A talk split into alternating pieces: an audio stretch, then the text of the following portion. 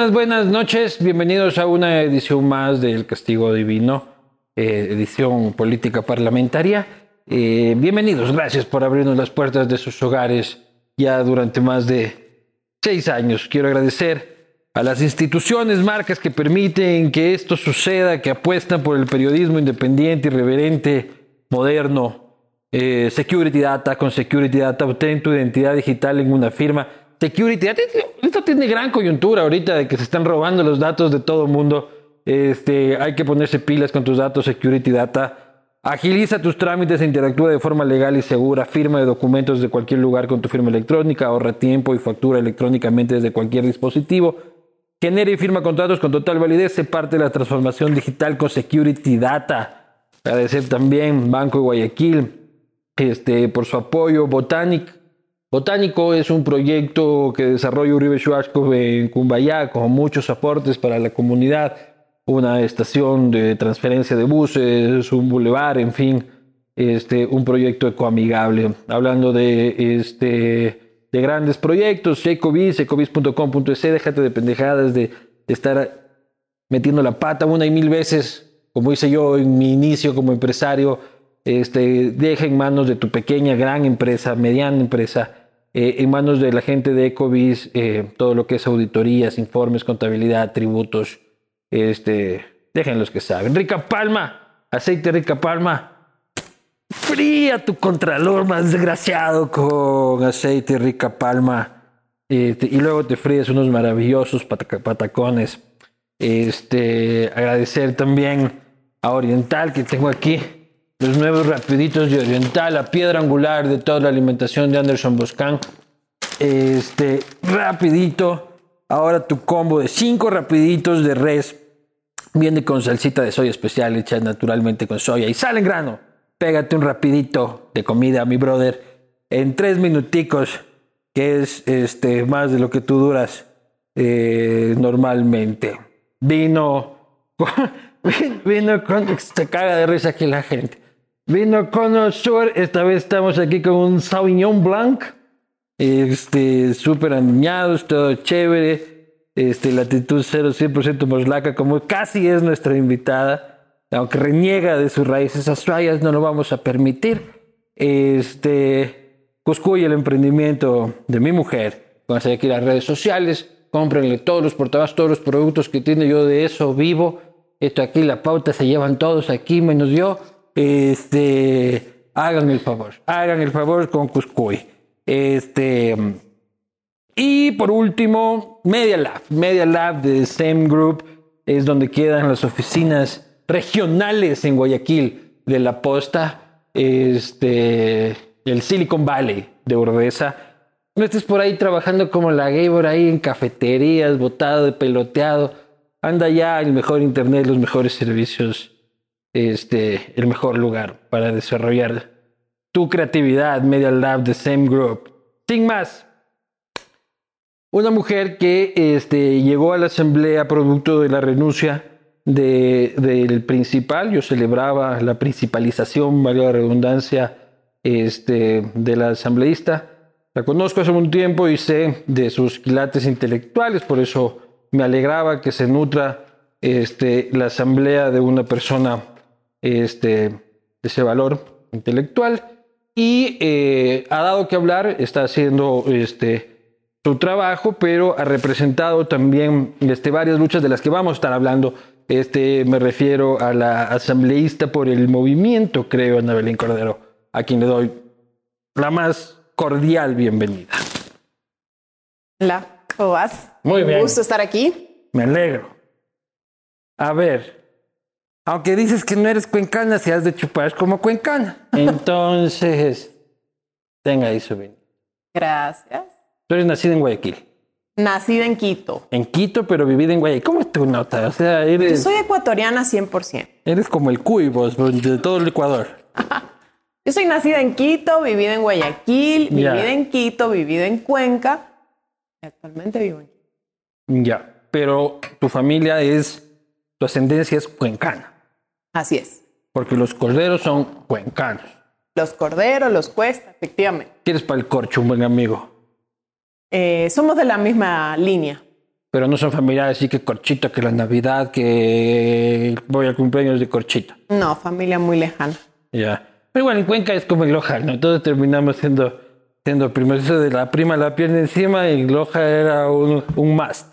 Era, era un must. ¿Cómo estás? Bien, muy bien, muy bien, trabajando bastante. ¿Qué tal la política activa? Bueno, ha sido, ha sido un, un shock pasar un poco de, de las juventudes del partido y de, de, un poco también la academia a la, a la real politics, a la práctica ya saltando a las canchas. Sí, si roban, roben bien. Es el nuevo eslogan de la Asamblea Nacional, ¿no? No, no. Deberían poner abajo el logo, Asamblea Nacional. Si roban, roben bien. ¿Qué opinas de aquello? No es el nuevo logo de la Asamblea Nacional. No, pero No. yo lo propongo, ¿no?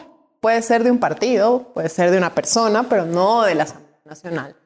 Eh, ¿Qué pienso yo de eso? Bueno, son desafortunadas esas declaraciones, ¿no? Yo creo que quien tiene que llevar la, la bandera de lucha en ese caso es el partido de, de esa persona.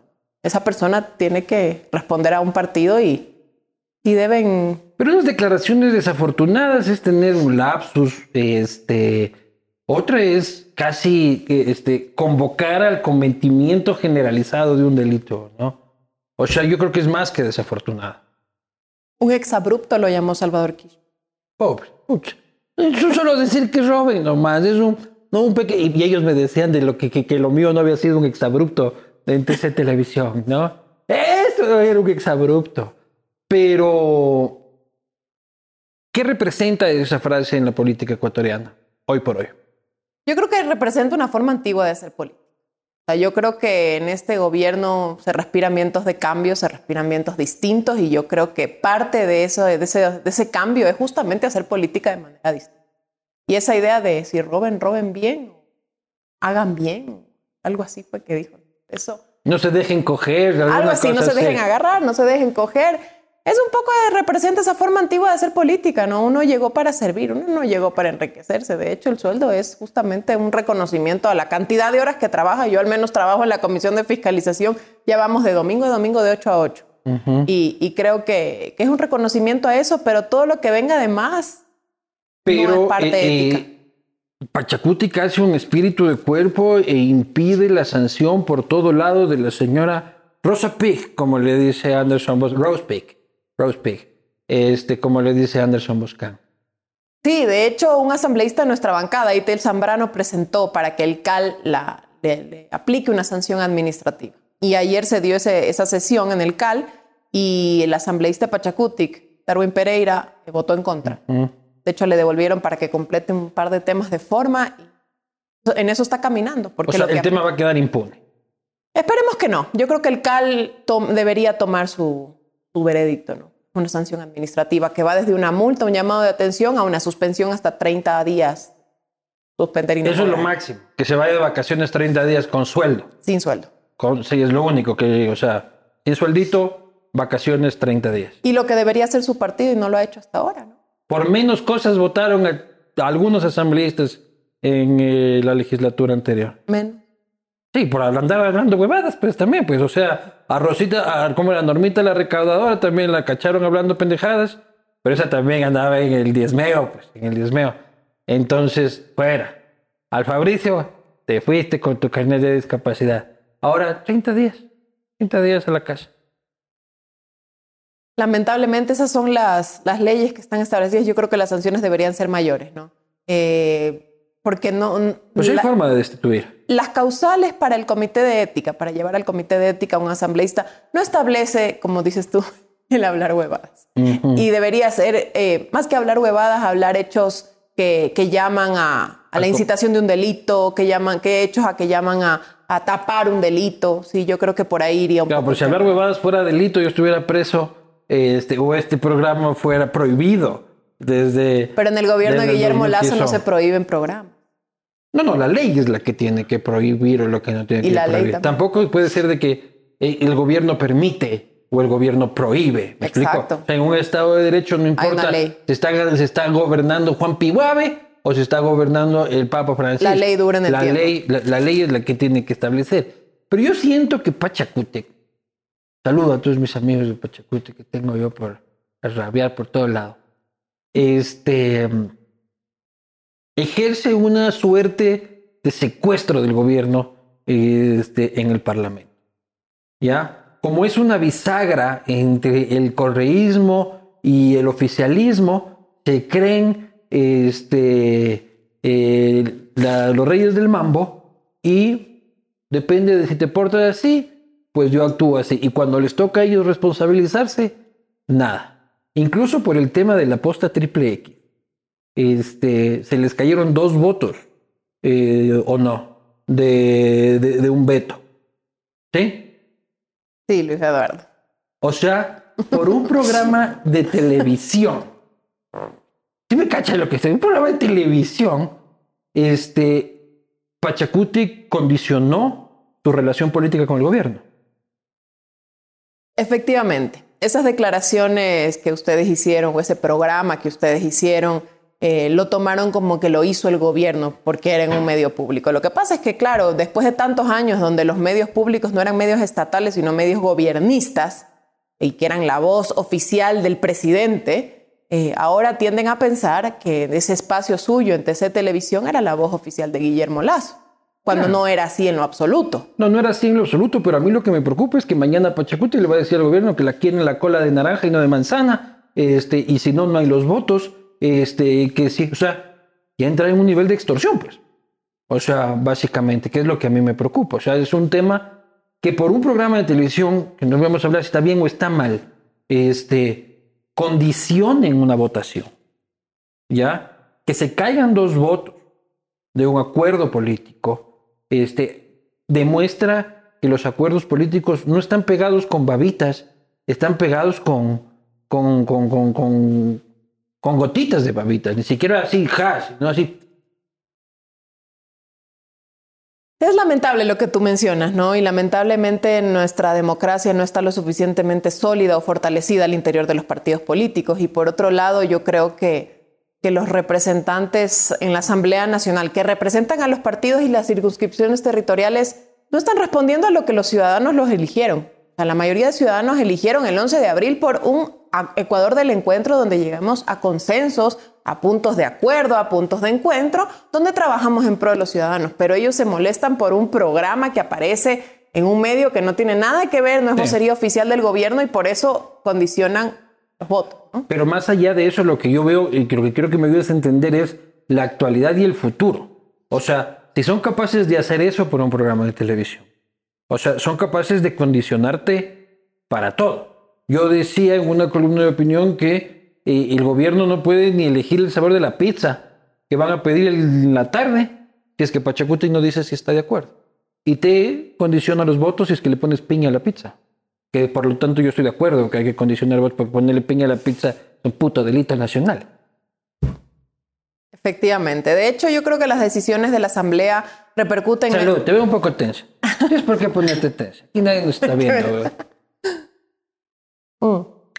Las decisiones de la Asamblea sí repercuten directamente en, lo que puede ser la gobernabilidad, ¿no?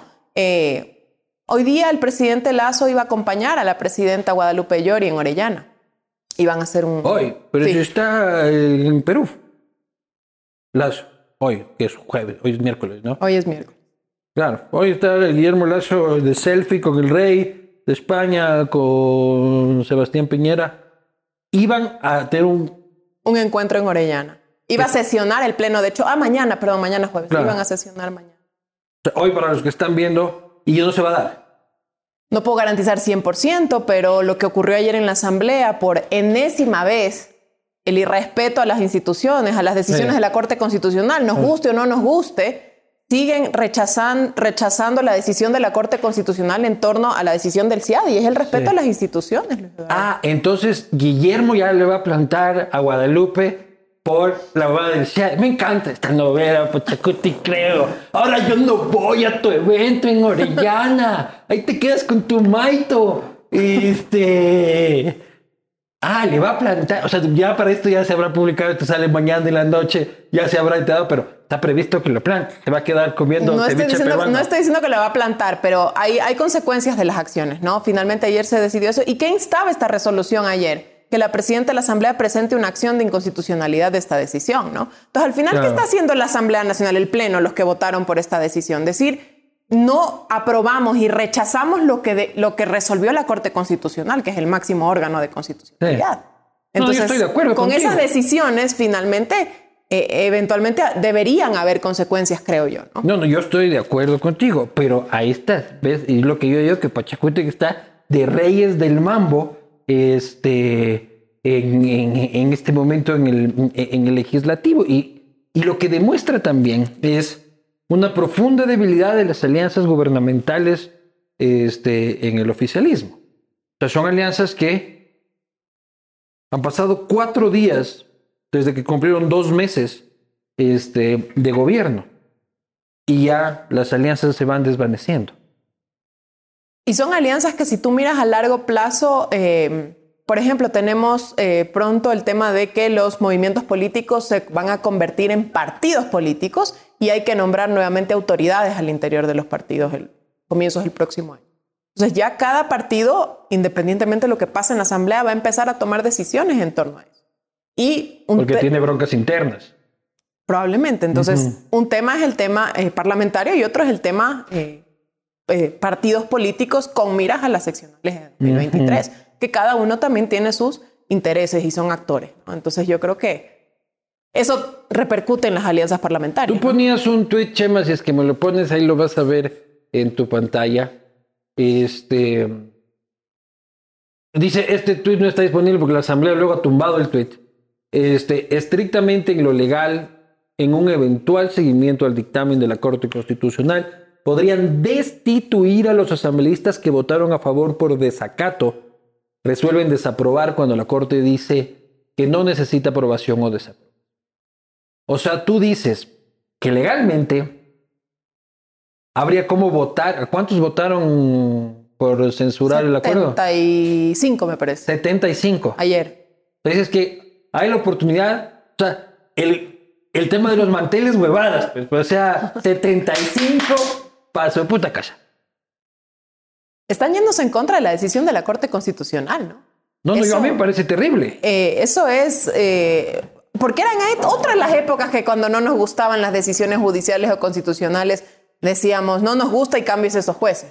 Claro. Eran otras esas épocas. Ahora las instituciones son las instituciones. Y la Corte Constitucional ha demostrado independencia desde su nombramiento al gobierno anterior en su momento también y a este también. Claro, yo creo que son bastante con sus tintes mm, ideológicos cada uno, pero cada uno tiene su trayectoria profesional. Bien progre, son una corte bien progre.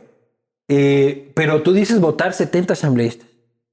Habría la vía, es que están cuestionando enteramente la capacidad que tiene la Corte Constitucional para emitir sus dictámenes. Pero tú vas a apoyar esa tesis.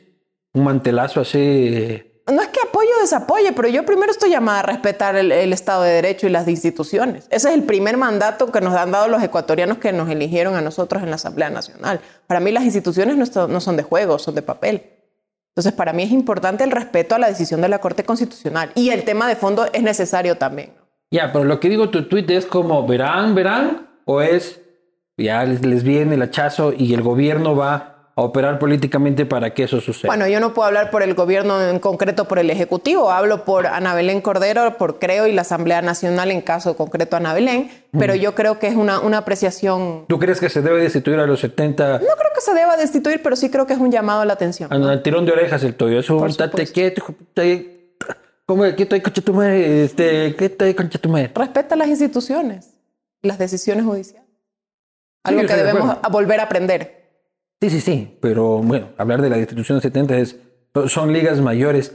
Este, ¿Te arrepientes personalmente desde lo político de la disolución del pacto con el Partido Social Cristiano? Este, estarían más tranquilos hoy por hoy, ¿no? Creo yo. No estarían esta verdad de que llora y llora porque no voy a ir el miércoles a tu, a, a tu vaina el jueves, este nuevo programa de la posta, este, y, y que, y que- y- y que las cosas sean tan volátiles, ¿no? Sí, me arrepiento. ¿Te arrepientes de que se haya bueno, el pacto? sí. ¿Por qué? Porque no tendríamos que estar en estas, como tú mencionas, no tendríamos que estarles convenciendo de lo evidente, porque son nuestros aliados naturales ideológicos en la mayoría de temas, en el 90% de temas. Creo que, bueno, yo no puedo juzgar por qué nuestros dos líderes, digamos, hoy no se llevan, eso ya es un tema de ellos, ellos resolverán si es que eventualmente deciden resolverlo, pero creo que hubiese sido más fácil, hubiese ido mucho más suave la relación eh, sin tener que justamente estos temas, ¿no? De que, bueno, va a haber quórum, nos van a dar los votos, no nos van a dar los votos, se puede, se, se... ¿Qué, ¿Qué, opinas del CIADI? No, no, sé, no, haría, no haría falta ni siquiera preguntarles qué opinan uh -huh. del CIADI en torno a traer inversión, en torno al empleo, ¿sí? O sea, fue un error romper esa alianza. Bueno, yo no lo, no lo llamaría de error porque yo creo que tanto Guillermo Lazo como Jaime Nebot tendrán sus razones, pero El que yo la creo... rompió fue Guillermo, no Jaime Nebot. Según explicó Jaime Nebot en una entrevista con este modesto medio de comunicación. Entonces, ¿tú crees que fue un error? Bueno, las razones que explica Guillermo Lazo eh, no son de error. Yo creo que eran, habían líneas rojas que no se podían cruzar y finalmente... Acordar con el correísmo, que era básicamente el problema. Y el tema de la Comisión de la Verdad. Ellos plantearon eso y para Guillermo eso no fue algo que podíamos cruzar. Era una línea roja importante que si bien eh, para eso están las instituciones judiciales, ¿no? Para... Pero tu relación con los socialcristianos es bastante maluca. No. Sí, no, ucha, si te quieren ver, pero a ti como a la cerda ahí, como cuya ahí, porque ellos te acusan de que tú eres la nueva María Paula Romo. ¿Eres la nueva María Paula Romo? Tú la odiabas a María Paula Romo. No, no, yo no odio ni amo en política. A mí, sí me, me odian y a me mí sí aman. me quieres, ¿no? Sí, sí, cómo no. Pero no, yo no odio ni amo en política. Yo solo amo a mi familia y odio al Deportivo Quito. Pero el, pero ellos te dicen que este, tú eres la nueva María Paula Romo que está armando una mayoría a través de el reparto. ¿Es cierto? María Paula, ¿estás ahí? No. María, pa María Paula, ¿estás aquí? ¿No? No, primero yo no soy jefa de bloque, ni subjefa de bloque. No tengo ni tiempo, tengo un bebé chiquito. Uh -huh. Ni me interesa tampoco. Por un lado. Por otro lado, yo me llevo muy bien con los asambleístas. Con Harry Crawford no creo que muy bien. No lo conozco ni siquiera. Pero yo he almorzado con Diana Pasley. Nos llevamos muy bien. Tenemos el interés de la educación en común. Uh -huh. Esteban Torres fue mi compañero y mi alumno. Me llevo muy bien con ¿Este él. profe de Esteban Torres? Sí, profe. Tú le inculcaste Así como profe ese... tuya. Sí, claro, claro. Fue mi profe en un programa de, de especialización de política en la San Francisco. Uh -huh. Este... Me llevo muy bien con Luis Almeida.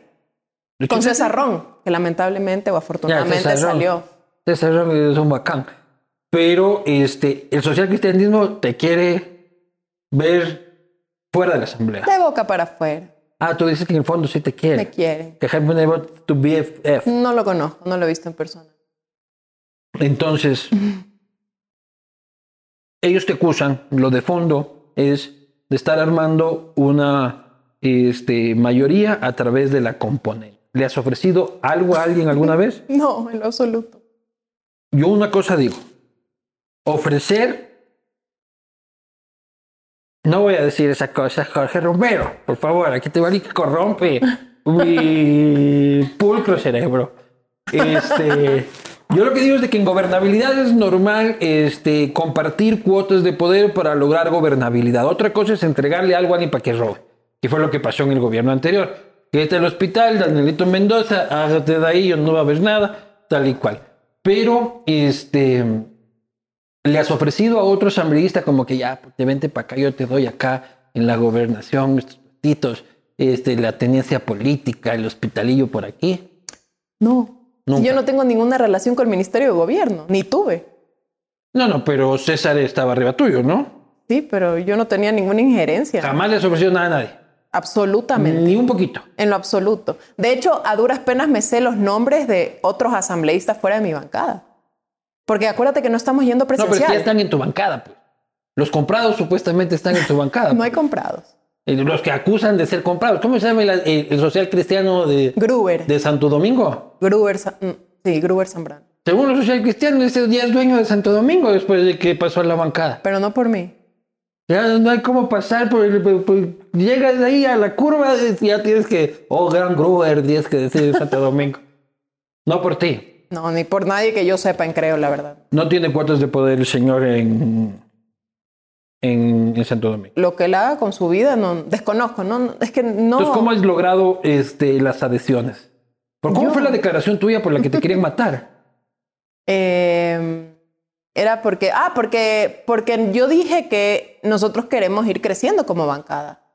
Pero eso no es ningún delito. O sea, crecer como bancada y convertirnos como hoy somos en la segunda fuerza política al interior del- de la Asamblea no es ningún delito, no tiene nada de malo. Yo creo que a todos les interesa o mantener su número o crecer para tener mejor capacidad de, de llegar a consensos, ¿no? La señora que se cayó del bloque del correísmo va a terminar también en el suyo, Yo no, ¿no?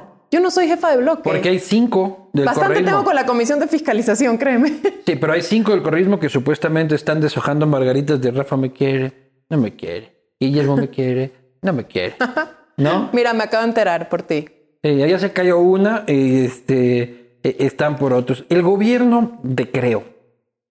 Tú vienes de las bases, de las juventudes, este, camellando desde abajo, participando también este, junto a tu esposo, gran tipo, secretario jurídico de la presidencia, este, incluso en la construcción de la base ideológica, del plan de gobierno, es. este, dentro de la Fundación Ecuador Libre y todo el asunto.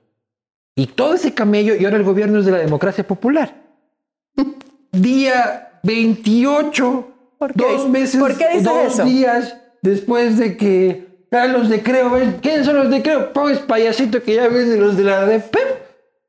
La ADP, les digo. Ministerio de Gobierno, DP. Este, Pero la ministra, la ministra. el viceministro es de Creo. Sí, sí, sí, no, pues la ministra. ¿Y quién manda en un ministerio? La ministra. ¿Ya? Este. Guillermo habla más con Osvaldo Hurtado que con María de Lourdes, creo ya hoy por hoy, ¿no?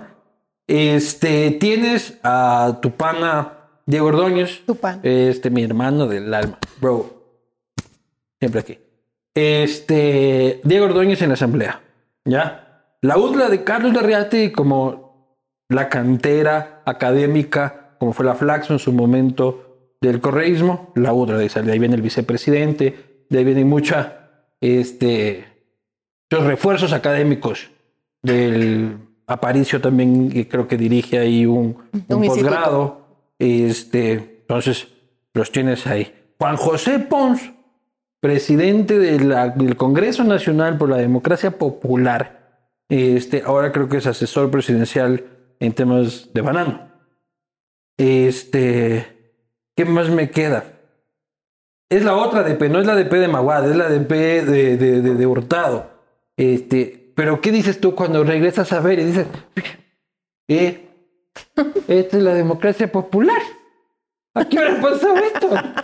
Claro, ya vamos a pintarse verde ahí y bajarlo de creo y ponerla de PEF.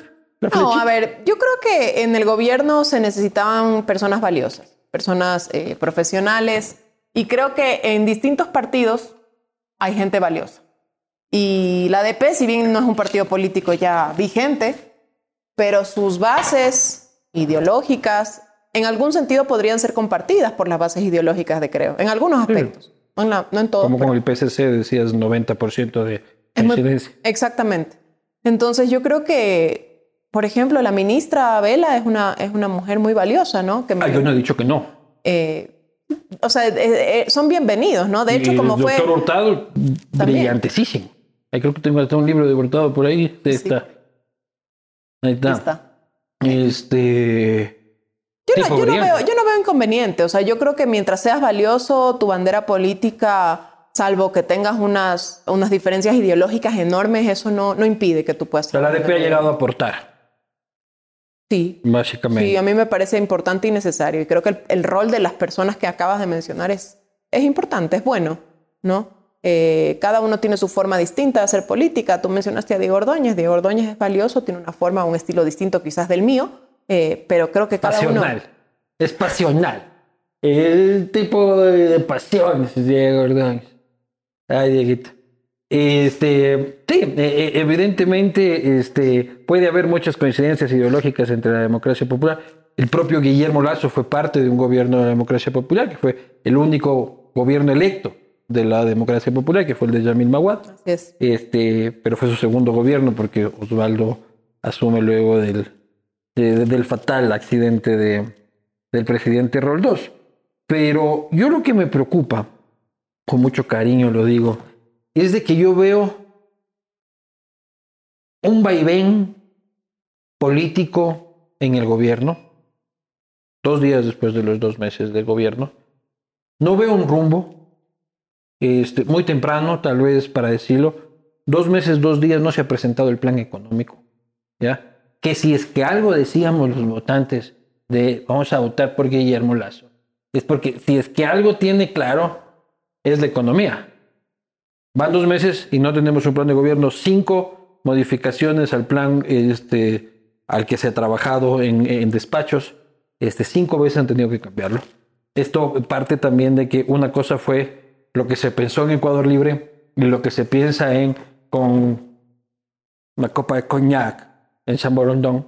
Este, el Estado tiene que ser así y otra cosa es llegar y ver la realidad del Estado. Yo digo, es como, es como... Oye, pero te corrijo, no es una copa de coñac en San Borondón, es un bolón en la previsora. O ya, pero bueno. Pero vamos a hacerlo así más, más eh, chévere. Un, bolón que luego te... Un bajativo y un coñacito. Este, para bajarte. Es para que no es una copa de coñac. No tomamos coñac en San Borondón. ¿Y qué, tal, ¿Y qué tal? ¿Qué malo el coñac? Nada, pero a mí no me gusta. No, me, gusta el bolón. ¿Eres coñac fóbica o.? pero me gusta el bolón y me gusta la previsora. Sí. Bueno, la previsora. Es más en Guayaquil, Guayaquil. Claro, pero bueno. Fundación Ecuador Libre queda en, la, previsora? en la previsora. Bueno. Entonces en la previsora, en el malecón. Pero yo lo que digo es que es como que vinieron graduados de comercio exterior y de comercio, por decirte en Harvard, y te ponen a controlar el mercado mayorista de Quito, ¿no? Entonces se toparon con otra realidad que los obligó a... Si es que alguien supuestamente venía preparado para gobernar en ustedes, porque venían 10 años formando una idea de gobierno. Y llegaron y no tenían nadie para el SRI. Sigue la misma de Lenin Moreno. Para el COE nacional, en media pandemia, tuvieron que ratificar al director del COE con mucho respeto, capitán Zapata, pero fue material de memes durante toda la pandemia anterior. Este, tuvieron que ratificar este, SRI, energía. Tuvieron que reciclar del morenismo este, otro funcionario. Eh, SRI, o sea, impuestos. Entonces, no sé. Y veo que políticamente pues, Guadalupe Llori sí, no, la izquierda democrática, me peleé con Devot, este, con Correa ni hablar. Lógicamente, con Correa siempre ni hablar. Pero veo un poco de desconcierto político en el camino. A ver, yo, yo quisiera preguntarte o preguntar a las personas que nos están viendo. No es fácil, eh, después de estos 14 años, porque incluimos al morenismo también, de despilfarro, de corrupción, de denuncias, de repartos, de sobornos, de coimas, que gente honesta, profesional, con las capacidades y con experiencia en gestión pública, porque eso también es, importante, quiera y diga, venga y diga de a cinco o vénganse de entre cinco. Yo, yo quiero. Es jodido. Yo quiero. SRI, como tú mencionas, Ministerio de, de Minas y Hidrocarburos. No es fácil. No, yo no digo que sea fácil. No es fácil. Y no se trata tampoco de poner a alguien que sepa, pero que tenga un trasfondo oscuro, ¿no? Eh, no, lógicamente, y no digo que me pongan pillos. Yo lo que digo es que si es que algún momento es para poner es ahora. ¿Ya? Porque ahorita estamos en el romance, en la luna de miel, todos queremos el acuerdo del encuentro, de odas, de tu vida política, este, pero es ahora el momento. Imagínate Lenin en sus últimos meses que ya no le aceptaban, pero ya cualquiera salía a la Plaza Grande y quiere ser ministro. Este, por el amor de Dios, venga alguien. ¿Ya? Ustedes todavía están en esta etapa donde la gente está entusiasmada con los nuevos vientos y tal, y aún así se les, se les ha hecho difícil. Pero yo lo que veo es, tal vez estoy equivocado, seguramente estoy equivocado, pero los veo perdidos en política. Yo no creo que perdidos, lo que pasa es que estamos llegando a Carondelet a, a, encontrar la mesa como quedó. No voy a decir ni mesa servida ni no servida, pero estamos llegando a, a ver, como tú decías, ¿no? Este, estos 10 años de plan de gobierno donde nosotros eh, planteamos varias ideas para el, para el país, eh, claro, en los distintos momentos, con los distintos manejos de las finanzas o mal manejos de finanzas, y llegamos ya finalmente a un 2021 eh, para decir, bueno, a ver, finanzas, ¿cómo estamos? Eh, tú hablabas de la reforma económica y, de la reforma económico-tributaria.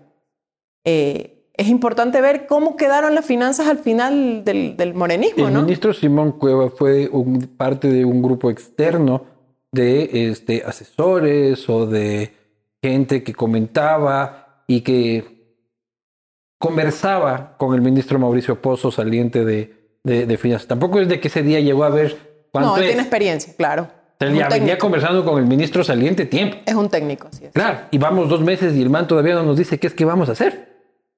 Y cómo se reactiva. Entonces, por eso ves que el efecto lazo fue como que Simón, el efecto lazo, pero la economía fue como que coitus interruptos económico. Eso fue.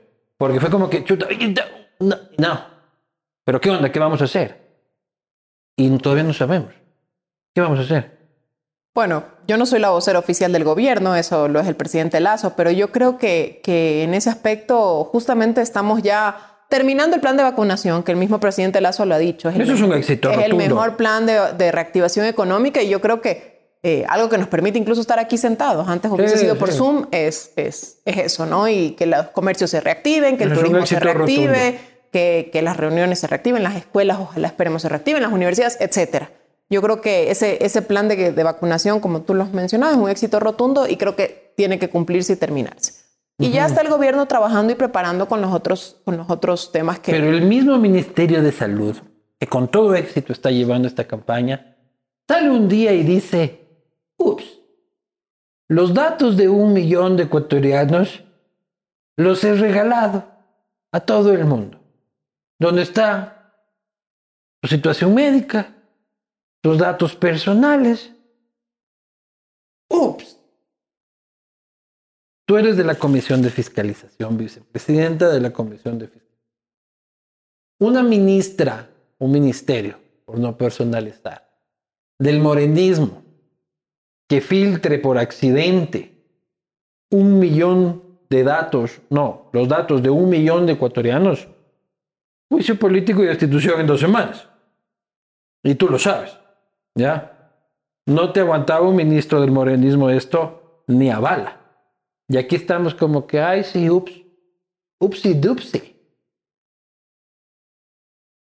Fiscalización para unos. No, para todos. A la carta. De hecho, ya conversamos o estamos conversando, porque ahorita estamos terminando el juicio político a Pablo Celi. De hecho, estamos haciendo ya el informe en estos días. Y, y de hecho, hemos conversado de los distintos temas porque tienen que llamar a comparecer a, personas a que rindan cuentas. Y si la ministra de Salud debe rendir cuentas de lo que está pasando o qué no ha pasado o por qué ha pasado, debe hacerlo. Y si es que existen las causales para llamarla a un juicio político, no yo, no la comisión, porque no podemos hacerlo, pero un miembro externo, eh, para eso estamos ahí. ¿no? Claro, yo no, yo no estoy convocando a un juicio político, me parece que ha hecho una gran gestión la ministra y seguramente ella no tiene culpa del pendejo que le puso enter este, al asunto, pero hay responsabilidades políticas y por eso son juicios políticos. Lo que yo digo es que una cosa sí, en el gobierno anterior no aguantaba ni media hora, ya que ya había solicitudes de destitución, juicio político, escándalo nacional, acá no pasa nada. Este, hay un hackeo enorme en CNT, este, aquí no pasa nada. Yo entiendo que estamos en oh, política, pero este, ¿hasta cuándo va a durar esto? O sea, ¿Hasta cuándo vamos a empezar a ver también y dejar de decir el, gobierno anterior o dejar de decir lo que pasa es que cuando ya, o sea, se los eligió a ustedes para que gobiernen? No, efectivamente, efectivamente. Yo creo que todos tenemos que ser responsables por, por los hechos que estamos a cargo. Entonces, en mi caso concreto, Comisión de Fiscalización y Vicepresidencia de la Comisión de Fiscalización. ¿Vas a fiscalizar este gobierno? Por supuesto. Me lo para juras. Eso, para eso estoy ahí y tienen que rendir su versión. Pero lo que no vamos a hacer es una persecución política. No, yo no estoy Y ni se ha hecho a las anteriores ni ahora. Por ejemplo, es que el otro día Pablo Celi en, la asamblea dijo que es una persecución política. Es que el tiene que defenderse si está jodido, pues. O sea, tiene que victimizarse. Es lo que tiene en el manual de que del choro está preso, tiene que decir que el man es un perseguido político. Evidentemente pero tú me prometes de que va a haber fiscalización oficial. Por supuesto, tienen que rendir cuentas, para eso estoy ahí, ¿no? ¿Quién, pone la agenda de la, de la Comisión de Fiscalización? Bueno, yo creo que es entre todos. Nosotros aprobamos un plan de fiscalización de más o menos 70 temas. Eh, te soy sincera, 50 temas son temas que ha investigado mucho Fernando Villavicencio. ¿Cuántos temas? 50. De los 70. Sí. O sea, la agenda de Fernando. No es la agenda. Hemos compuesto una agenda de 70 temas que nos dio Fernando este, para investigar los temas de Fernando. No, a ver, pero vamos a reconocer que Fernando Villavicencio es un periodista de investigación, Sí, sí, de sí, trayectoria. o sea, ninguno de los otros asambleístas de la comisión hemos sido periodistas ni de investigación ni hemos estado a fondo en temas de, de corrupción. ¿no? Ya, Tenemos parece, me parece curioso que el 75% de los temas que vayan a fiscalizar sean los temas. Bueno, son de aquí a diciembre, ¿no? de- Estamos de arrancando de aquí a diciembre con pedidos de información. Yo concretamente estoy fiscalizando temas aeronáuticos, disolución de TAME, Dirección General de Aviación Civil y temas de las universidades emblemáticas, Yachay, Kiam, etcétera. Ajá. Todos esos temas que... Eso por tu lado. ¿Qué tal trabajar con Fernando? Bien, bastante bien. Él sí tiene la personalidad, tiene la personalidad, ¿no es cierto? Y hace con ella lo que quiere. La- con la personalidad, O sea, es un tipo que tiene su personalidad, ¿no? como todos, creo. No, Pero- una personalidad fuerte la de Fernando. Eh, yo creo que sí, pero el trabajar ya el día a día, digamos, no tanto en medios de comunicación, sino el día a día es bastante más fácil de lo que al menos yo creía, ¿no? Eh, Nos llevamos bastante bien, la, la- la comunicación fluye, el, trabajo en la comisión fluye. De hecho, la mayoría de decisiones son tomadas de manera unánime. Y espero que ahora en el informe así sea, ¿no?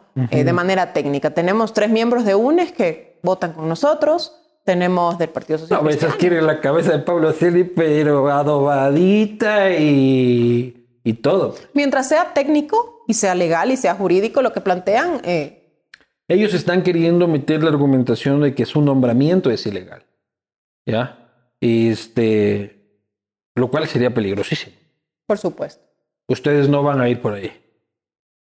En lo absoluto. En lo absoluto, porque el nombramiento de Pablo Celia de la Torre fue ratificado por el Consejo de Pero no estás prevaricando ahí de alguna forma. No, no estoy prevaricando porque eso va a ir incluido en el informe. Vamos a hacer un análisis jurídico sobre eso y existe eh, la evidencia necesaria. Primero, el Consejo de Participación Ciudadana lo ratificó y Sí. segundo, existe una sentencia de la Corte Constitucional que avala esa ratificación. Sí. Y todo lo que Y sería un después, problema porque sean dos años de que todo lo que se hizo no sirvió para nada. ya sabes por dónde van. Claro. Pero el correísmo va a condicionar sus votos en el Pleno para eso, ¿no? ¿Son suficientes los votos del correísmo? No, no, porque se censura, se censura con 75, me parece. Y tenemos los otros votos, porque ¿quién se va a abstener? El país lo juzgue. Claro, pues. No, ¿Quién no, se va a Pablo- abstener? No, no, si Pablo Shelley está más jodido que, que chuta, pobre. O sea, porque al final puede argumentar todo lo que quiera, pero políticamente está sentenciado, ¿no? Efectivamente. Claro, pero ¿eso está mal o está bien? A ver, eh, ¿qué? Que Pablo Celis es... O sea que ya políticamente esté sentenciado, puedes, A ver- escucha, defender, este hermano, ven aquí, habla cuatro horas, pero ya, No, él, él- tiene sus argumentos de defensa. Yo creo que, por ejemplo, el tema de la insti- del, del nombramiento de él y lo que vino después, eh, para mí es válido lo que él Sí. mencionó. O sea, e- es, es un tema jurídico, es un tema censurado. técnico. eh, sí, pero es que existen las otras causales. La interferencia de funciones, eh, que la planteó Juan Cristóbal Lloret, que se ha logrado evidenciar en gran medida. Vamos a ver cómo sale el informe finalmente con eso, pero eso es por un lado y por otro lado el tema del desvanecimiento de glosas y el incumplimiento de funciones, que también lo hemos conversado a lo largo de esta semana larguísima de Y comparecencias. no hay una sed de venganza del movimiento, creo, por la participación de Pablo Celi en el pseudo golpe, como dice Guillermo Lazo, de la segunda vuelta. Cuando recibió a Yaco y dijo, sí, voy a hacer una auditoría del CNE, que tal y cual. Eh, Guillermo no le perdona eso, ¿no? No, porque al final creo no, no debe nada en ese sentido, ¿no? Los, los resultados fueron los que fueron. Y, y finalmente se auditaban el sistema que no era permitido. Eso declararon los miembros del CNE ese día. No, no se podía abrir el sistema en pleno periodo electoral. Si al final abrían el sistema, se iban a encontrar con lo que fueron los resultados finales, ¿no? Es que habían varios en el Yaku Power. En ese momento se montaron, este, se montó el Contralor, hasta la fiscal creo que era fan del Yaku Power, es de un montón de empresarios, medios de comunicación ahora los ponen de embajadores en Londres. Este, Yaku Power fue poderoso en esta ciudad durante esos tiempos. Jack Power. Nosotros Claro. tenemos un miembro de la, paisano, casi paisano. del de la comisión, el Bruno Segovia, asambleísta, se desafilió recién. Pachacuti, mano derecha de Yacu. Valioso. Bueno, ¿Pero países con ustedes o países con Yaku en el nuevo movimiento no que va a sé con ser? quién quiera irse. no le he preguntado. Ah, ya aparece en el bloque eh, para mañana, aparece, a- a- aparece en el bloque. Oye, pero tú apoyaste la designación de Carlos Refrío en la Contraloría. Más que apoyar la designación, yo creo que lo importante es, eh, hasta que se dé el concurso en marzo de 2022, que exista un poco de estabilidad. Estabilidad, institucionalidad. Carlos Riofrío o Perico de los Palotes, no importa quién sea. El tema es que exista una cabeza ahí que pueda seguir trabajando hasta que se dé el concurso. O sea, el concurso no se podía adelantar porque las, las, competencias del Consejo de Participación Ciudadana actual no son las mismas que las del transitorio. Por ende, no podía adelantar el concurso y tampoco cabía una ley interpretativa. Entonces, ahora lo que, se, lo que cabe es apoyar la institucionalidad, independientemente si es Carlos Riofrío o quien fuese. ¿Cómo ves la institucionalidad de este país? Lo que pasa es que nos tuvieron 14 años bien mal acostumbrados a no respetar las instituciones. El Estado de Derecho, la no interferencia de funciones, mucho es, oiga, ¿por qué no conversa para tal cosa en la función judicial? Claro. No. La función judicial es la función judicial, la fiscalía es la fiscalía. Por ejemplo, nos, algún rato cuestionaron o se atrevieron a cuestionar cuando nos reunimos como comisión de fiscalización con la fiscal general del Estado para colaborar, porque está clara la delimitación de funciones. Ella persigue hechos delictuales, nosotros perseguimos hechos políticos. Que pueden luego configurar de hechos delictuales que luego es se que de hecho, nuestro objetivo más grande en este juicio político a Pablo Celi es ese. Encontrar o de evidenciar hallazgos que podamos colaborar con Fiscalía para que amplíen las investigaciones. Y esa es la colaboración, y viceversa. No, y está muy bien. Es una cosa que existe colaboración institucional. Pero es la primera vez que existe en años. Antes era la comisión de archivo. Antes era la Comisión de Archivo y la Fiscalía era la Secretaría de Persecuciones a la Carta, ¿no? Galito Chiriboga, ¿qué será de Galito? El otro día estuve en un avión con Anderson Boscan dormido al lado, en el puesto de al lado de Anderson Boscan, los dos eran así, abrazaditos. Este, sí, vergonzoso. Pero todavía falta muchísimo por institucionalizar y Fernando Villavicencio le propuso al gobierno una consulta popular. Este, eso fue una agenda de la comisión, una, ¿Lo conversó con ustedes o es una agenda particular política de Fernando? Ninguna de las dos. Es un ofrecimiento de campaña de Guillermo Lazo. Guillermo, de hecho, propuso y habló de una consulta popular en torno al quinto poder. Ya, pero Guillermo, digo, ya Fernando se llevó la medalla. Porque va y dice, no habían hablado de la, de la consulta popular, va Fernando, se reúne con el presidente y saca un video selfie en Caronel, ya está listo, la consulta va. Yo me quedé loco. Dije, bien por Fernando Pilas, el man. Pero. Pero va. Sí, no, pero le robó la bandera política. Se fue llevando la bandera política y ahora es la, la consulta de Fernando Villavicencio y no la consulta del gobierno. Ahí fue un error de timing político, pues. O sea, de, de, de, reacción, pues. O sea, el gobierno es el que tenía que decir, sí, voy a coger el tema del señor Villavicencio, pero este, este es una propuesta y una oferta del gobierno que tal. Bueno, todos nos enteramos por un videíto de Fernando Villavicencio. Fernando habló del tema de la bicameralidad y habló de la disolución, de, de ¿qué, más, ¿qué más dijo? El número de asambleístas, la reducción del número de asambleístas. Eso no ha planteado nunca el gobierno. El gobierno habló del tema del quinto poder, de cómo se eligen pero la consulta popular, luego ya las preguntas ya las Sí, eso, ¿no? eso ya, ya se verá, pero el gobierno está en agenda del gobierno, de hecho. Va a ser este año. Mm, no te podría decir cuándo va a ser exactamente, porque yo no manejo la agenda del, presidente, pero está en agenda y es una, una de las prioridades dentro de, de, lo que se va a manejar en los próximos meses. eso es así. Ya Fernando planteó sus requerimientos, sus necesidades. Veamos si, si, el presidente Lazo lo acoge. Él puede recibirlo aquí. Quiera. Bueno. ¿Estás contenta con tu trabajo? O sea, esto es a lo que querías llegar. Esto es como una realización tuya dices, yo me preparé para esto, o estás un poco como que, qué huevada. Yo bien estaba en Cuenca, compré casa recién, este, me toca, pucha, con la casa tan bonita que estaba, con guau, y creo que viniste incluso embarazada, Quito, o recién dada luz. Recién dada luz. Este, no dijiste como que... Ah. A ver, yo le acepté este. le votó por Arauz, así, chucha, no quiero irme a Quito. no, ¿cómo vas a decir eso? No. Yo acepté el pedido de Guillermo Lazo en plena pandemia. Guillermo me llamó y me dijo que quiero que seas asambleísta. Y bueno, me dijo, quiero que seas alterna de, de César, ¿no? Y el plan es, bueno, si ganamos, César va a ir al gobierno. Entonces. Entonces sabía que tú ibas a ser principalizada más temprano ese que siempre fue el plan de hecho. Y de hecho, tan es así que me principalicé el 21 de mayo. Claro. Y ya César fue a... Qué pena lo de César. Abrazo enorme a su familia. Sí.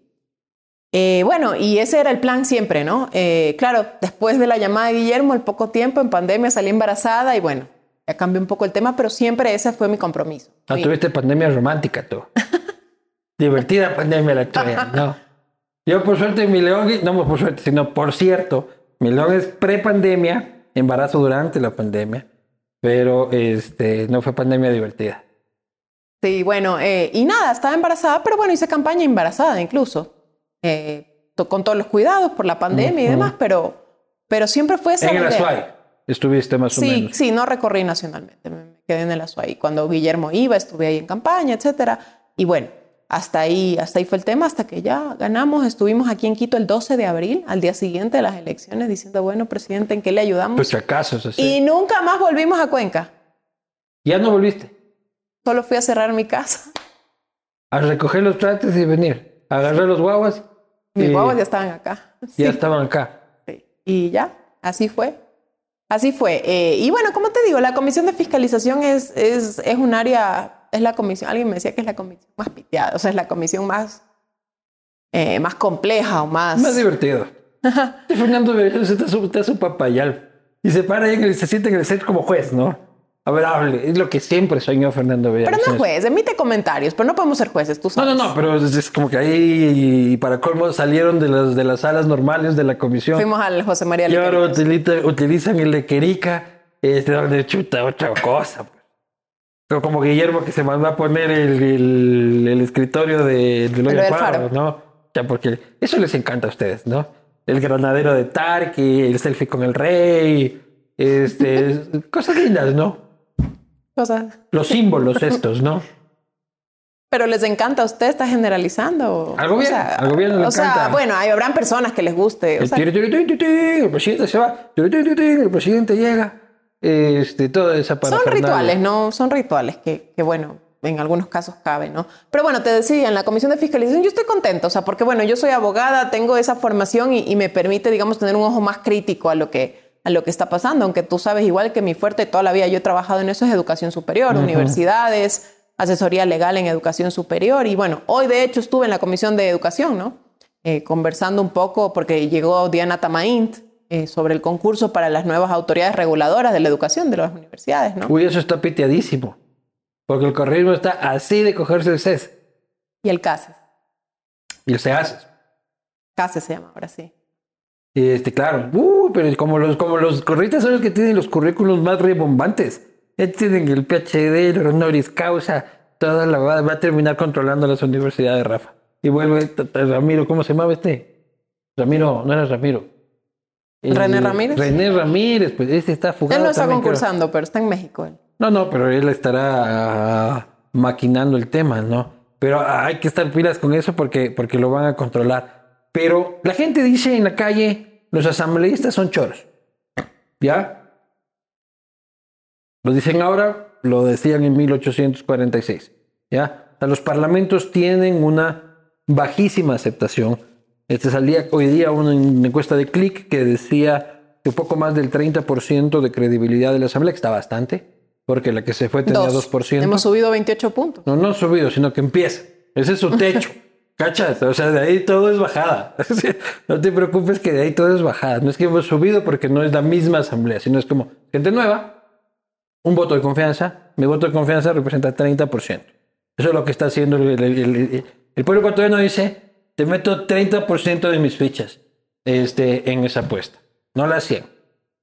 La tercera parte. Es menos de la tercera parte. ¿Sabes qué pasa? No creo que, bueno, yo no puedo meter las manos al fuego por el resto, no sé si son choros o no, pero yo creo que comunicar el trabajo de la asamblea no es tan fácil. Mucho más fácil es comunicar el trabajo de un alcalde o de un ministro de obras públicas Claro. que hace obra y que tú sales a la calle y encuentras el resultado de esta autoridad.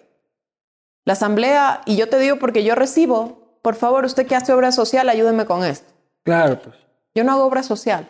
Por favor, necesitamos que me ayude. trate un sanduchita, sí. O, por ejemplo, usted que, eh, por, por favor, necesitamos la carretera, no sé cuántos, no sé cómo, de tal ciudad o tal provincia. Claro. ¿Y qué hago? Me toca responder y decir, mire, no, yo no trabajo en eso, Yo lo que oficio hago al es una ministerio cosa que son tal, leyes. a la cuestión tal para que le apoyen en eso, pero yo hago leyes y fiscalizo. Y eso, Eso no es- se vende bien. Y eso no es tan fácil vender. Primero porque las leyes no son ipso facto. Las leyes, normalmente las leyes que necesita el país no son populares. Y las que, y las que son populares son un desastre. ¿Cuál? La mayoría. ¿Cuáles son las que son necesarias y no son populares y cuáles son las que son populares y no son Yo necesarias? te digo que debería haber un filtro. Un filtro para hacer leyes es hacer un análisis económico del derecho. O sea, un análisis sesudo de las leyes y su impacto económico. Porque tú dices, todos tenemos derecho a tal cosa, pero los derechos cuestan. Los derechos no son gratis, no se financian solos. Entonces tú para financiar un derecho tienes que hacer un análisis primero. Luego prometes promesas y ¿qué pasa? ¿Quiénes incumplieron? Los asambleístas porque nos aprobaron esta ley pero nunca pasó nada. Pero el respeto a los derechos no puede estar vigente a que haya plata. No, pues, a ver. A ver, señor, su derecho a la vida, sí, todo chévere, pero ahorita no hay plata. Este, a ver, señor, su derecho a No. este, la protección de sus datos y de su información, está bacán. No, Suena muy Eduardo, pero bonito, por ejemplo, pero- hablemos de la famosa y controversial LOEI. ¿Qué carajo es eso? Mira, es eres que- periodista. El OI, le- La el- LOEI es la Ley Orgánica de Educación Intercultural, por la cual los maestros están pidiendo un alza de sueldo, Ya, de salarios. Ya. A ver, que tienen derecho o que... O que Están en huelga de hambre. Sí, están en huelga de hambre fuera de la asamblea y están molestos y, y entiendo su preocupación y su molestia como la que más. Yo también he sido profesora de colegio y de universidad. pero privado, ahí sí llega el sueldo. Pero era un sueldo bajito nomás, al menos en los colegios. Pero bueno, volviendo al tema. Eh, pueden ser- puede ser que su trabajo sea necesariamente retribuido con un alza de sueldo. Pero ¿hay dinero suficiente para financiar las alzas de sueldo? La ley fue, o la persona, la ponente o el ponente de esta ley fue responsable en consultar porque necesitas un informe del Ministerio de Finanzas para aprobar un, un cambio de presupuesto. Ah, no, esos son, yo te ofrezco, a ver quién te cumple. Exacto, ahí está la ley aprobada. Y el ministro ahí- anterior, eh, del gobierno anterior, decía que había que subir dos puntos el IVA solo para pagar a los maestros. Y si ahorita, entonces eso está ahorita en la Corte Constitucional. Ya, pero tú estás diciendo, esos no son derechos. Aspiraciones es otra cosa. Bueno, Porque pues eso lo dices tienen- tú, pero ellos sostienen que son derechos a ganar un salario digno. No, pero yo me refiero a los derechos humanos, a los derechos derechos. ¿ya? Eh, El salario digno ya hay que discutir qué es digno. Que ya no hay división de derechos, dicen algunos. Ya Claro. no hay de primera, segunda o tercera generación. Sin duda, pero yo lo que digo es que un salario digno es qué es digno para ti. Ya, lógicamente, para mí puede ser digno una cosa, hay cosas que son... El salario básico ni siquiera cumple la canasta básica, Así así, que es. ni eso es digno, entonces estamos todos jodidos. Así es. ¿ya? Y yo qué más quisiera de que un maestro gane 4 mil dólares mensuales Todos eh, y que dedique y que, y que estudie y que todo el asunto, pero no es la situación actual lastimosamente. Pero no me, no me refería yo a esos derechos, o sea, este, por ejemplo, el tema, ustedes tienen que normar eh, el procedimiento del aborto por violación. Eso. Bueno, eso lo hizo la Defensoría ya, se supone. Pero ustedes tienen que reformar la ley para. Con esa este, propuesta de la Defensoría, sí. para este, normar eso. Eso va a tener un costo para el. Estado. Y- Claro. ¿Cómo ves eso? A ver, yo creo que las personas que ofrecen o que propugnan o que promueven el aborto por violación están llamadas a ser más técnicas. Yo que soy abogada, al menos yo diría, a ver, perfecto. Hay, hay un cometimiento de un delito, que es la violación, que generó un embarazo no deseado, ¿verdad? Sí. Y yo para probar el cometimiento de un delito, necesito probarlo judicialmente. Claro, entonces muchos me dirán, sí, pero hasta que se pruebe judicialmente, El la chica ya da luz Ya entró a la universidad el muchacho. la chica ya da luz. Entonces, ¿por qué no proponemos un proceso penal expedito, ¿sí? Donde finalmente se determine que existió una violación antes de un periodo racional para que pueda ocurrir una interrupción del embarazo. Ya, me parece poco técnico. Más bien al contrario. Ya, ¿sabes por qué me parece poco Entonces técnico? yo mañana digo, tú me violaste y eres violador. No, yo estoy de acuerdo contigo, pero lo otro es establecer un procedimiento expedito en el que pones a policía judicial, fiscalía y un juez, Forenses. este, eh, forenses a correr. ¿Me explico? Y por, eh, por correr en ese tema, este, tal vez vulnerar procedimientos técnicos de investigación. Tengo una semana para determinar que esto es una violación. No una un- semana, pero ponle que hasta las un 12 mes, semanas, ¿ya? eh, 12 semanas, lo que tú quieras. Yo lo que digo es que un caso de violación, este, yo estoy de acuerdo con el, con el aborto este, por violación. Yo estoy de acuerdo por el- con el aborto en todos sus casos, ¿ya?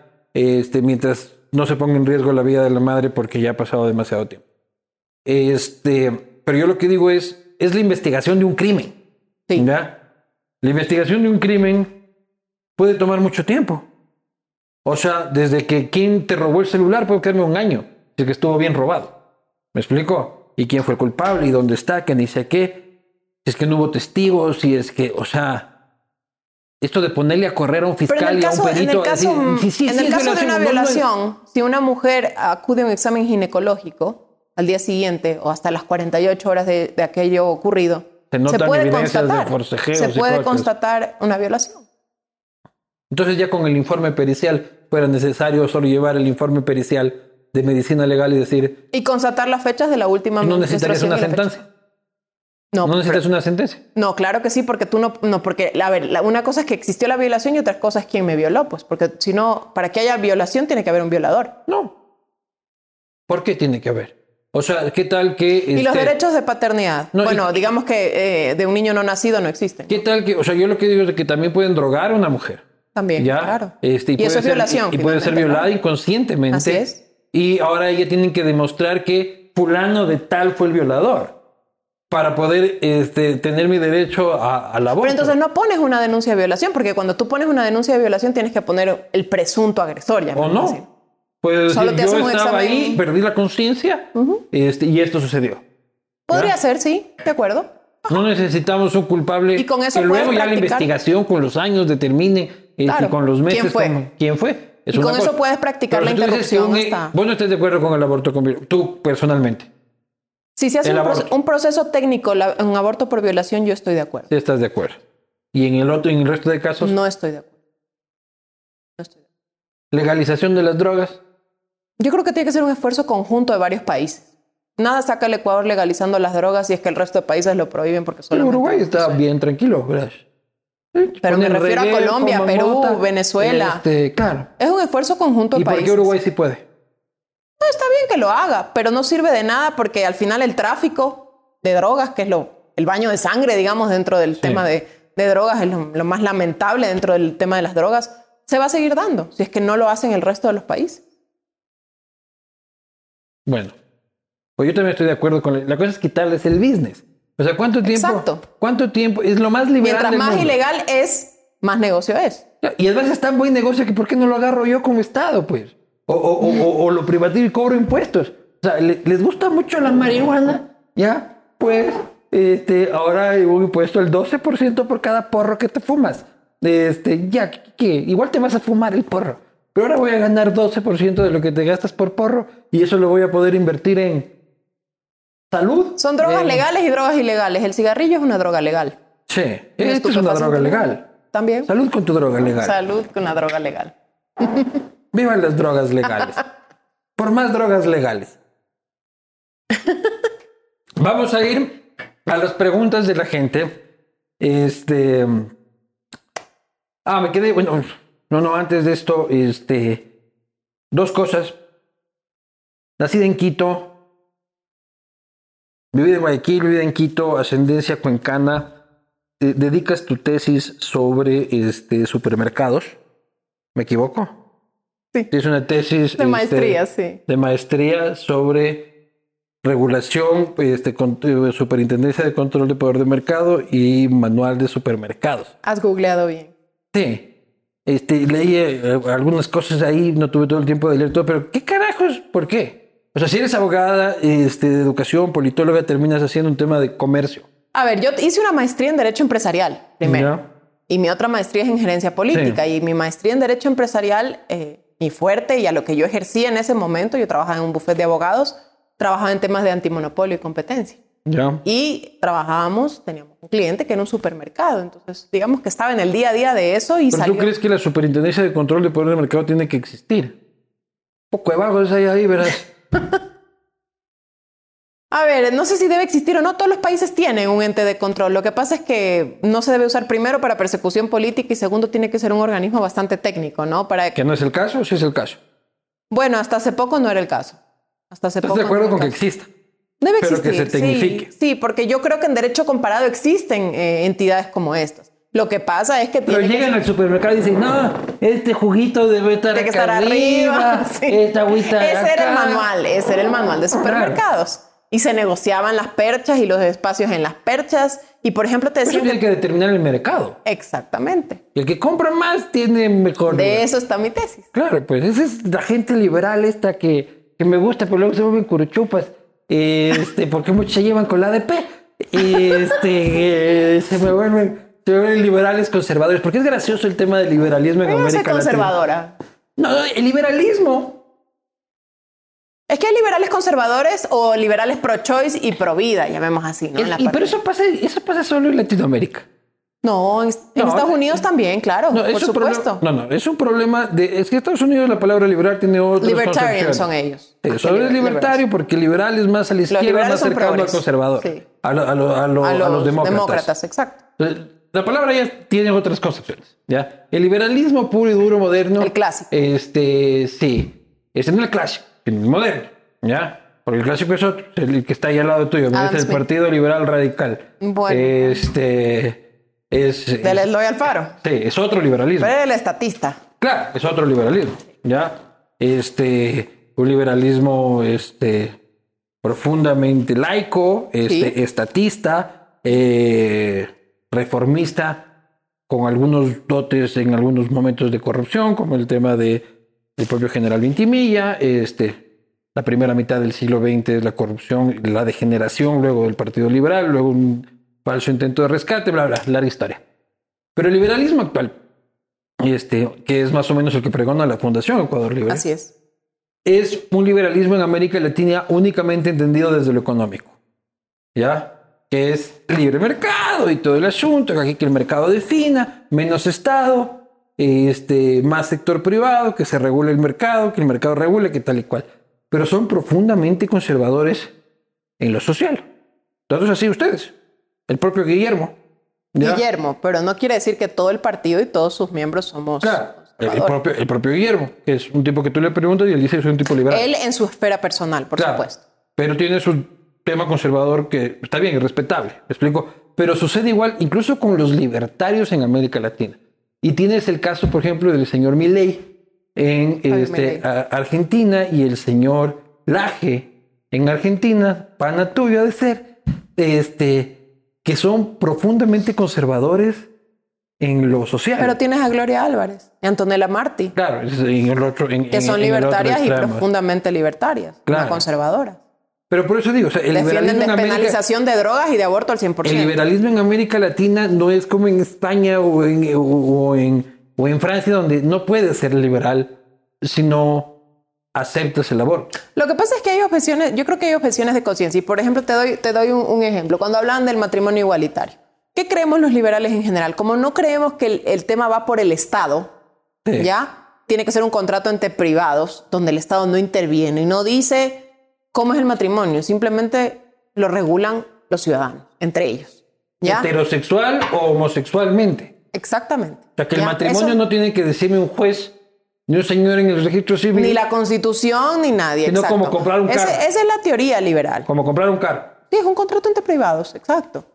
Sí, Un acuerdo entre privados, diría Rafa. exacto. Pero en este caso, en este Claro. caso, la constitución del Ecuador establecía una, una norma, ¿no? Y ahora la Corte Constitucional ya lo dio carta abierta y, y bueno, está Sí, bien, acuerdo derecho. con el matrimonio igual. O sea, yo no sé para qué se quieren casar. Este, quienes estamos casados venimos del futuro. Este, eh, para decirles que tal vez no es tan buena idea. Pero, pero ya que quieren, pues no se les puede negar, ¿no? No, pues está bien, su derecho, ¿no? Totalmente. Eh, pero bueno, a lo que quería llegar es, viene de una familia conservadora, en general. No, no, bueno, mi abuelo sí, mi abuelo era conservador, este, él militaba en el Partido Conservador ecuatoriano y, y bueno, la época también, ¿no? Mi abuelo nació en 1910, mis abuelos son de, de ese siglo. Es esa misma época también. Bueno, no, no, no de Eloy Alfaro. pues. O sea, son 16 años después de la Revolución Liberal. Es casi el mismo tiempo desde que empezó Correo. O sea, es Pero ellos eran, lo- casi eran los opuestos a los liberales, digamos. Eran los conservadores, ¿no? Y bueno, sí. Lo que digo es casi, es casi contemporáneo. Ya para la época del nacimiento de tu abuelo, este... Fueron como 20 años después de Luis Cordero. Sí, no, ya es la época de García Moreno, Sí, exacto. básicamente. ¿no? Que era la, su- la gran vigencia del conservadurismo que luego vuelve al liberalismo. Que ojo, ese conservadurismo era mucho en lo social, más bien en lo económico, no eran tantos valores conservadores económicos. ¿no? No, no era Había mucha estatización, regu- hiperregulación, ¿no? Entonces Sí. era un poco al revés de lo que es ahora en Pero cambio. era bastante modernizador ese conservadurismo eh, eh, en general, ¿no? O sea, Sí. tú tienes un conservadurismo de García Moreno que fundó la Escuela Politécnica Nacional, Sí. el Observatorio Nacional, inició el ferrocarril. El ferrocarril. Este, pero ahí tu abuelo, tu abuelo participa en la constitución, en la constituyente de este, después del derrocamiento de este Arroyo del Río. Así es. Arroyo del Río fue el presidente del Ecuador durante la Segunda Guerra Mundial. Este es un momento histórico este, enorme en el país porque es este, el país en este contexto, en este contexto mundial muy complicado. Este, es el advenimiento también de Velasco Ibarra, fue, perdió la presidencial Contra él, sí. contra Velasco Ibarra, el último velasquismo, la quinta presidencia, que Velasco creo que ganó con el 2%, este, nada más. Fue ministro de Camilo Ponce Enríquez. De Camilo Ponce de Bienestar Social. O sea, Camilo sí, más cercano al conservadurismo, Sí. fundador del Partido Social Cristiano. ¿Ves? Tienes panas en el Partido Social Cristiano tú por todo lado, pues. Ya ves, De gana después dice que no me quieren. Ellos sí crofle. Pero es la ministra de Camilo Ponce, pues, hermano. De gana te peleas. La vena política viene de familia. Por supuesto. Pero te, te- te debo contar que de- en mi familia yo soy la única política. Mi abuelo tiene muchísimos nietos y soy la única que ha incursionado en política de nieta de mi abuelo. ¿no? De ahí él tiene un sobrino que fue Pepe Cordero, que fue presidente del Congreso hace unos 20 años probablemente. Eh, Él sí fue presidente. José Cordero Acosta de Cuenca. Claro. Él era de la ADP. Sí. Pues la DP vuelve a asomar por todo lado. Puta, no digo. Eh, Tu abuelo también fue, lo que hablábamos antes, tu abuelo fue presidente de la Asamblea Constituyente este, que elige a Otto Arosemena. Cuando, cuando el- tenemos la dictadura militar, la dictadura militar este, se desvanece, se corrompe, se nombra a Clemente Yerobi como un presidente transitorio de ocho meses con gran éxito, se nombra una Asamblea Constituyente que la preside tu abuelo. ¿Ya? y nombran a Otto Arosemena presidente de la República. Ese es un nombramiento muy gracioso porque Otto Arosemena gana con su único voto. O sea, con el voto con el que ganan es el de él. Ya, porque iba a ganar Raúl Clemente Huerta y eso se había acordado la noche anterior. Es un pasaje maravilloso de la política ecuatoriana. Vamos a ir a las, preguntas de la People gracias a Cooper Tires. Cooper Tires, rueda de largo, rueda seguro, profesor con llantas Cooper. Cooper Tires es innovación y tecnología americana de alta gama al mejor precio. Desafía el camino con las Cooper bien puestas, llantas Cooper importadas por Conauto. Encuéntralos en Tire City o en tu Tecnicentro de confianza a nivel mundial, a nivel nacional. Tú échale llanta, tú échale kilómetros a tu vida. Veamos las preguntas de la gente. Puedes responder rápido o largo, dependiendo como quieras, pero puedes incluso monosílabame- monosílabamente si es que quieres. Juan de Oca dice, pregunta, ¿por qué la dirigencia de Creo ha abandonado a sus bases y ha preferido mantener en los cargos a la estructura corrupta, correísta y morenista? Bueno, yo creo que no. Creo no abandonó sus bases. O sea, Estaban de- peleados. Hace unos videos, ¿te acuerdas de unos dirigentes de Creo bravucones diciendo, ya nos van a dar los puestos? y así? No, yo creo que no ha abandonado sus bases. Y de hecho ahora, eh, con, con el sensible fallecimiento de César Monge y bueno, ahora está la ministra eh, Vela, eh, que tuvimos ya una reunión con ella, justo conversamos con ella de, esta, de este sentimiento que tienen varias personas, ¿no? Eh, y creo que la ministra tiene claro cuál es el panorama, ¿no? ¿Quién va a dirigir el partido ahora? Bueno, se vienen elecciones, se vienen elecciones pronto. Ahora está la, la- la suplente que era Silvia, Silvia Vera, está ahora de presidenta encargada. Pero ¿quién se perfila con liderazgos importantes en Creo? Bueno, están, creo que se perfila Francisco Jiménez por un lado, por otro lado Guido Chiriboga. Entiendo que están conversando. Otra líder eh, importante es Natalia Arias. Eh, hay varias personas que creo que les interesa ese. ¿A ti no te interesa? No, No, dices, No. muy bien esa nota ahí, déjenlo más. no, yo estoy bien en la comisión de fiscalización y, Siguiente y pregunta. economía.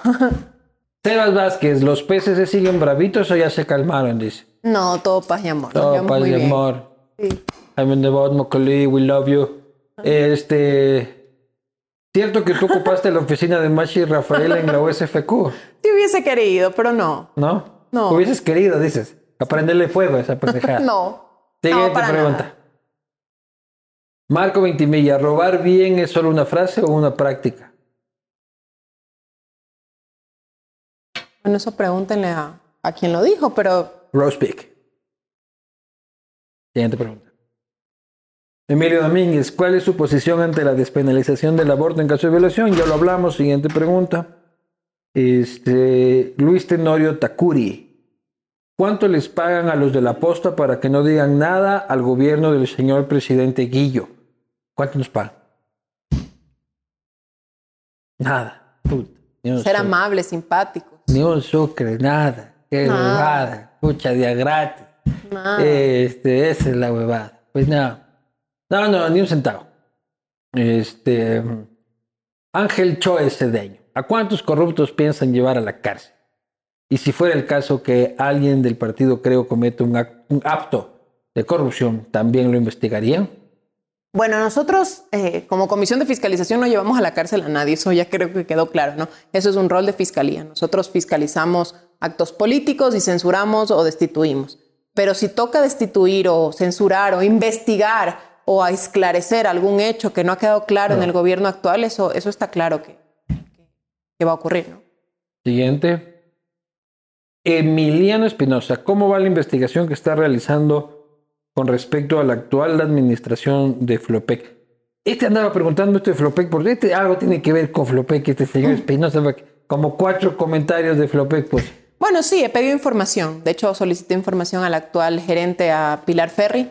Sí, porque es, sí es sorprendente que eh, Flopec, que es la única eh, institución o empresa pública, llamemos así, encargada de que todos los barriles de crudo que se transportan pasen por Flopec, hasta el año pasado, hasta diciembre de 2020, cuando para el mundo entero, en plena pandemia, este fue un negocio complicado, difícil, al Ecuador le fue bastante bien y a nosotros nos fue mejor todavía. A partir de 2020, de diciembre de 2020, nuestros ingresos fueron en caída. Imagínate, Luis Eduardo, que de 65 millones de dólares que recibíamos nosotros mensuales, llegamos ahorita a menos 2 millones de dólares. En- con la ¿a Cuando hablas de nosotros, ¿de aquí te refieres? de Flopec. Ya, ah, nosotros, Ecuador, ¿no? Ya. Teníamos esos ingresos a través de Flopec. Ahora ya no los tenemos. Entonces, yo creo que estamos investigando lo suficiente porque ¿por qué alguien que tiene que velar por los resultados, maximizar los resultados de los ingresos ecuatorianos por el, el transporte y el traslado del barril de petróleo, el flete que se llama, ¿no? Hay que encargarle esto a cadena, pues. Eso hay que decirle. A Fernando B18, dile, tengo un pana que, que- que se llama cadena. Este tema te, te soluciona el tema. Este, siguiente pregunta.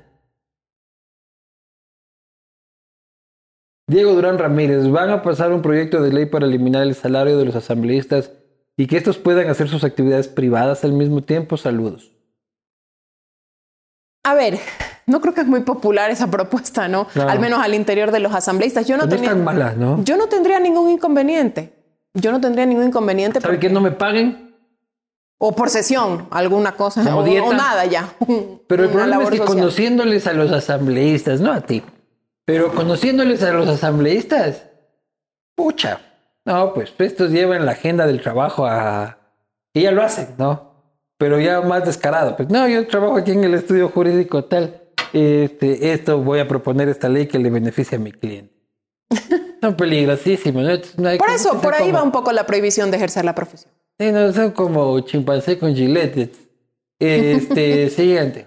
Priscila Tapia, por favor, quisiera saber quién será el nombre orquesta, la mano derecha fiel del presidente. Este, bueno, lo acabamos de hablar. Una vez que pasó lo de lo de César, la ministra básicamente Ella está es la asumiendo de ese gobierno, rol, ¿no? exacto, como ministra de gobierno. Siguiente pregunta.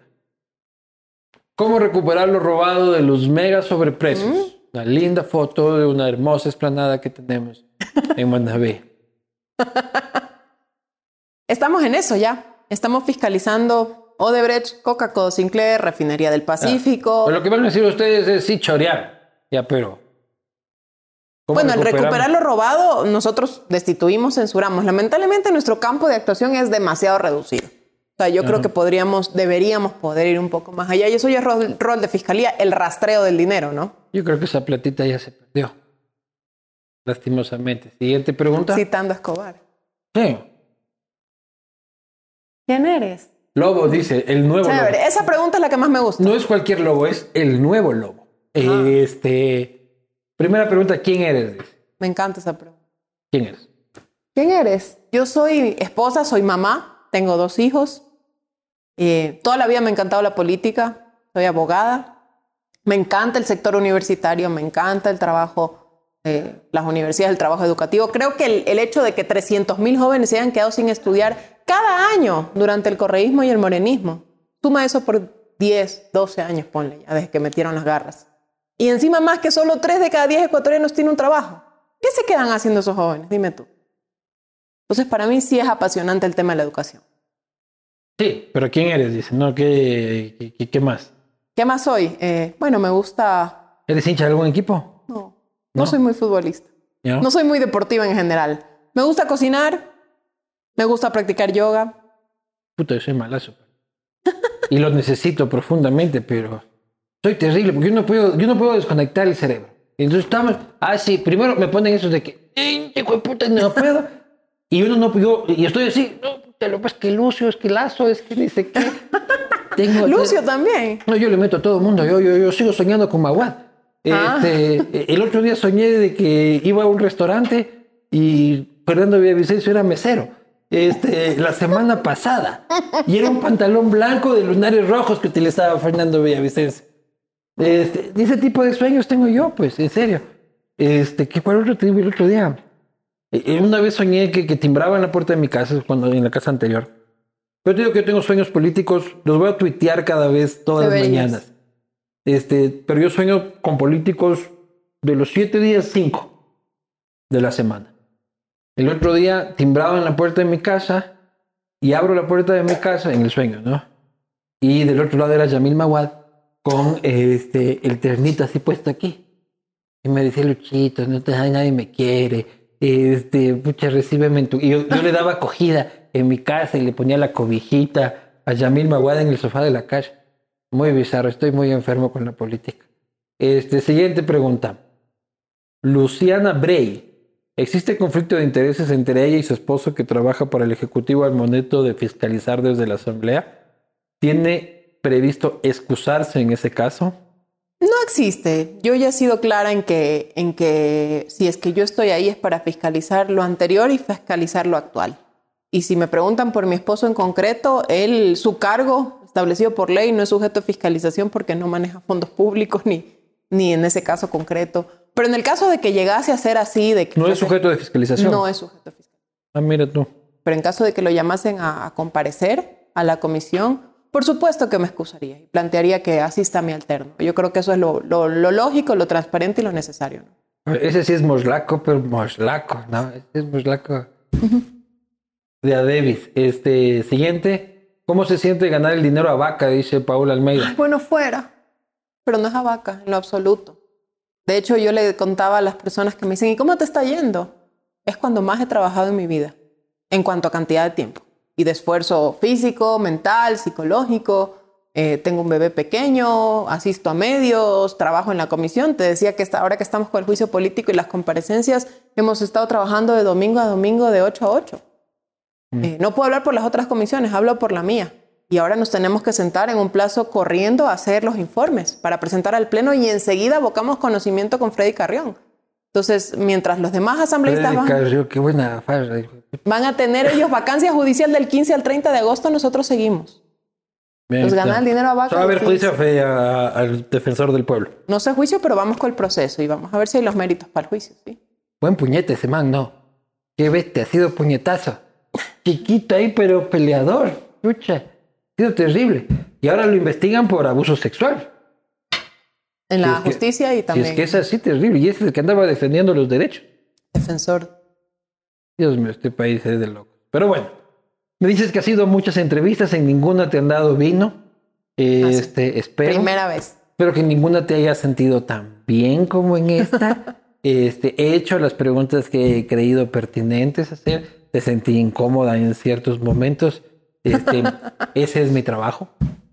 Ese es mi trabajo. No saldrás de aquí, jueputa. Fiscaliza, fiscaliza. Este, claro. Pero tampoco manejo fondos públicos, así que no soy sujeto de fiscalización. Esa es mi nueva frase. no soy sujeta de fiscalización. Cuando hoy día llegue a la casa después de esta botella de vino, voy a decir a mi mujer, tranquila, no soy sujeta. A ti te fiscalizan los televidentes. A mí me fiscaliza este, mi audiencia. ¿sí? Claro. Me fiscaliza uh, mi esposa. Este, y me fiscaliza mi otra esposa que tiene barba y se llama Anderson. Este, que también es complicada. Chévere. en la política. Salud. Muchas Creo gracias. que has iniciado bien. Espero que te vaya aún mejor. Tomo la palabra tuya de fiscalizar el gobierno. Yes. Y si no lo hago, llámame la atención. Sí, sería terrible que caigan en la misma vaina. Seré el primero en empezar a putear el día que, que se hagan los cojudos. Ya te digo, con la filtración esta, ya me parece raro de que ni siquiera de- nadie del movimiento diga, oigan, sí, se, se han, se han filtrado los datos de, de la gente. Pero bueno, este, pero va a estar pilas Atento. y, y- y te tomo la palabra. A ustedes nos vemos la próxima semana. Este, ya para esta noche, Guillermo Lazo habrá plantado a Guadalupe Llori, probablemente en Orellana. Aquí la Guadalupe, invítame a mí, yo no tengo nada mejor que hacer. Seguro que voy. Saludos.